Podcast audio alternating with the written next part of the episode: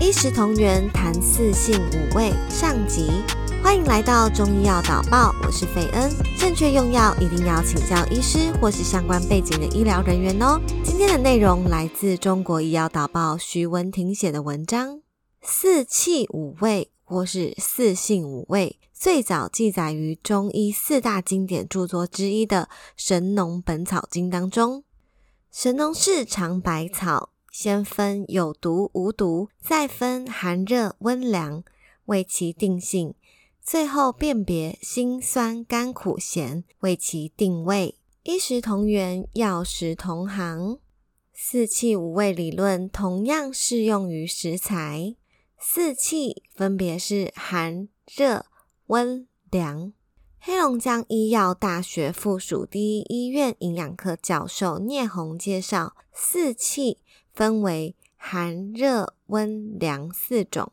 从历代中医食疗书籍记载的三百多种常用的食物来看，平性的食物居多，其次为温热性，寒凉的食物最少。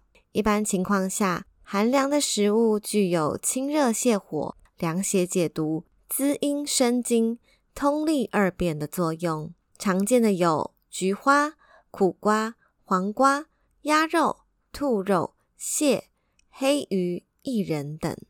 温热的食物则有温中散寒、助阳益气、通经活血的功效。常见的有姜、葱、蒜、胡椒、辣椒、韭菜。